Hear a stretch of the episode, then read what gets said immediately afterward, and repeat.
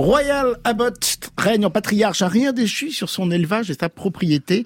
Ces terres jouxtent celles d'une autre famille d'exploitants qui a su faire fructifier son capital, là où notre héros accumule les dettes. Un de ses fils ne s'est jamais remis du départ très étrange de son épouse et élève désormais seul sa fille. Quant à son vieil ennemi de voisin, il cherche à le spolier de 300 hectares. Jusqu'au jour où Royal entend croit entendre en tout cas un bruit assourdissant près de sa demeure. Il s'aventure vers la source sonore et découvre un puits immense, sans fond, soudainement apparu dans une de ses clairières. Une béance pour la moins étrange, venue de nulle part, où, en plongeant la main, Royal éprouve une expérience mémorielle et sensorielle qui le déstabilise. Au même moment débarque une jeune campeuse qui, en forçant la main de notre héros, obtient le droit de poser sa tente sur le domaine des Abbott. Une jeune femme blonde et trouble qui va peu à peu dévoiler son vrai visage à défaut de ses véritable motivation. En particulier lorsqu'une mort accidentelle surgit et que cet abîme devient un excellent moyen de se débarrasser d'un encombrant et compromettant cadavre. Outer Range, une série en huit épisodes, disponible sur Prime Video, western, fantastique, ésotérisme, drame social et thriller, autant de genres au pluriel qui composent un scénario où l'auteur ne cesse de ménager d'incessantes surprises jusqu'à en faire parfois un peu trop. Vous avez déjà entendu parler d'un dieu grec du nom de Chronos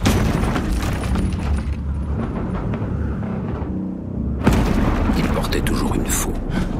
Il s'en servit pour ouvrir une brèche, une déchirure dans le cosmos, entre le paradis et la terre. Vous avez entendu ce bruit? Est-ce que tout va bien? Ouais. Je vais aller nourrir les chevaux. Ouais, bah alors dépêche-toi, on part à l'église dans 5 minutes. Il est même pas 8 heures. Grand-père, il est 10 heures du matin. Il serait temps que t'achètes un portable, papa. Ah ça Allez, Amy. Tu viens? D'accord. Faut pas être en retard. Regarde, j'ai fait ça pour toi. Merci ma chérie. Qu'est-ce que c'est? On devait faire une peinture de l'idée qu'on se fait du paradis. Alors, ça c'est moi, toi t'es là, grand-mère, là c'est tonton Rhett, papa et maman. Outer Range, une série créée et scénarisée par Brian Watkins, nouveau venu dans le monde de la série, avec dans les rôles principaux, bah, rien que pour ça déjà, on avait envie de jeter un coup d'œil quand même, George Brolin, formidable, Lily Taylor, sublime Lily Taylor, Tom Pelfrey et Imogen Poots. Nous n'avons vu que les quatre premiers épisodes voilà, je tiens à le signaler en début de débat. La presse, ben, la presse américaine pas vraiment emporté. Hein. Variety, au mieux, est partagée. La série n'utilise donc le vide que pour imprégner ses thèmes les plus ancrés, le chagrin, la solitude, la foi, le désir, d'une étrangeté palpable. Là où Outer faiblit, c'est quand elle menace de se perdre dans la mythologie du vide. Et ça, c'est ce que j'ai trouvé de plus positif. Hein. The Hollywood Reporter, la plus exaspérante des choses à propos de Outer Range, et il y en a beaucoup, et que presque personne à l'écran ne se pose aucune des questions que le public se posera, et ça n'est pas complètement faux. Marjolaine. Oui, on est face d'abord à un western familial ultra classique avec Josh Brolin en patriarche taiseux et il le fait très bien, euh, c'est sûr. Des conflits de voisinage, des rodéos, des bars sombres, des parties de poker et bien sûr un meurtre et une disparition inexpliquée. La nouveauté dans tout ça, c'est ce trou mystérieux au milieu de la pâture occidentale du ranch des Abbott. Bon, euh, autant le dire tout de suite, c'est pas ma cam, euh, ce genre de série. Trop de violence, trop de testostérone. La dimension science-fiction me paraît assez plaquée sur une intrigue peu surprenante par ailleurs. Les personnages sont assez attendus, sauf peut-être ce jeune cow-boy à la voix d'ange, interprété par Noah Reed, qui est fan des variétés des années 80 et qui ose reprendre tout seul le duo Peter Gabriel Kate Bush Don't Give Up à l'enterrement de son frère, qui est un moment à la fois de grâce et de gêne euh, assez savoureux. Et le quatrième épisode, donc le dernier que nous ayons vu, se termine avec une reprise de Jack Brel façon country, euh, fort surprenante. Jack Brel. Mm, Jack Brel. Mais à part ça, j'ai vu ça déjà à peu près mille fois et je trouve qu'on fait pas grand chose de ce trou.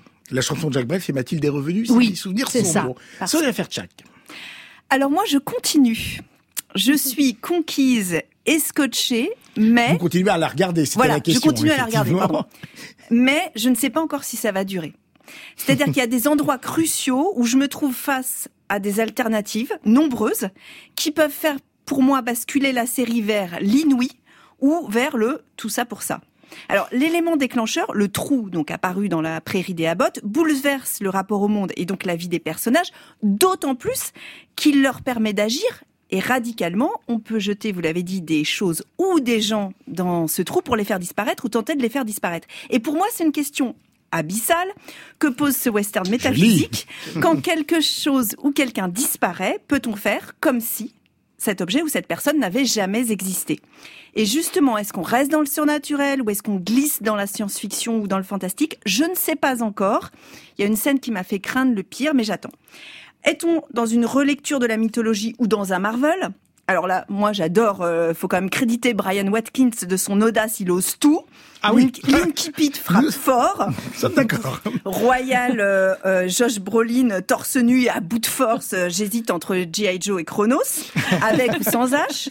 Et effectivement, euh, Marjolaine, tu, tu l'as dit, euh, le, quand le frère du défunt euh, hurle Don't give up en postillonnant sur le cercueil, j'ai adoré cette façon d'y aller à fond des showrunners américains. C'est boulimique. La série de Watkins, elle tient de la fable écologique. Royal Abbott est présenté d'emblée comme un défenseur de l'environnement Absolument. de la balade animiste Mm. dans ce Wyoming magique. Euh, Il y a ce bison là criblé de, de flèches qui apparaît de façon récurrente. Et évidemment, c'est une réflexion temporelle sur le temps. Alors, vous évoquiez Oedipe Xavier Outer Range se situe quelque part entre l'esprit Oedipe roi de Sophocle et la vibe Oedipe Purple. Euh, D'ailleurs, la Oh. bande son est super et c'est Scott Walker qui euh, qui chante euh, Mathilde est revenue. Donc oui, je continue tout en ayant un peu peur que Outer Range ne se dissolve dans le beurre de cacahuète. Merci beaucoup, Sonia. Il a la virilité tranquille de tous ces Ouais. héros de western. Bien. Benoît Lagan, descendez de votre cheval et dites-nous en moins d'une minute ce que vous en avez pensé. Je suis tout à fait d'accord avec ce que vient de dire euh, Sonia. Moi, j'ai bien aimé ce que j'ai vu pour l'instant de ce petit trou dans la prairie. Euh, curieuse série. Oh, mais ça vous a inspiré. C'est une curieuse série à mi-chemin entre voyez, quand vous bossez, vous êtes tout de suite beaucoup mieux. C'est à la fois de la quatrième dimension, c'est à la fois Bonanza et c'est à la fois Leftovers et c'est à la fois Yellowstone, la série avec Kevin Costner euh, que l'on a pu voir récemment. J'ai bien aimé toute la dimension mystère dont on dit pas grand-chose et pourvu qu'on n'en dise pas grand-chose et que ça reste juste là dans le décor pour qu'on se concentre juste sur la psychologie de ces personnages, de cet homme blanc cow-boy américain qui au fond, euh, parce que c'est ça la, force de cette série à mon avis, c'est que ça nous raconte cette Amérique qu'on a peu montré, que Yellowstone a commencé à remontrer, c'est-à-dire cet Ouest américain, cette, ces familles blanches euh, que qu'on avait un peu délaissées pour aller plutôt dans les villes. Et je trouve que ça, ça fait euh, du bien. Il y a, y a plein de choses que, que j'ai aimé effectivement. La, la- la- le, le chanteur euh, du dimanche, j'adore.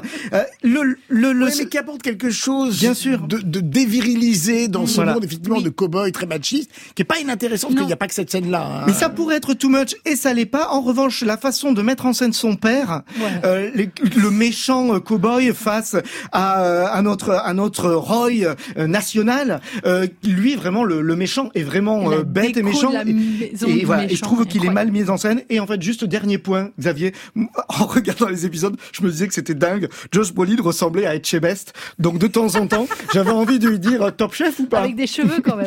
Oui, avec des cheveux. Je- Mais mettez un, un chapeau à Etchebest et vous verrez. prie les auditrices et les auditeurs de nous excuser de cette dernière remarque.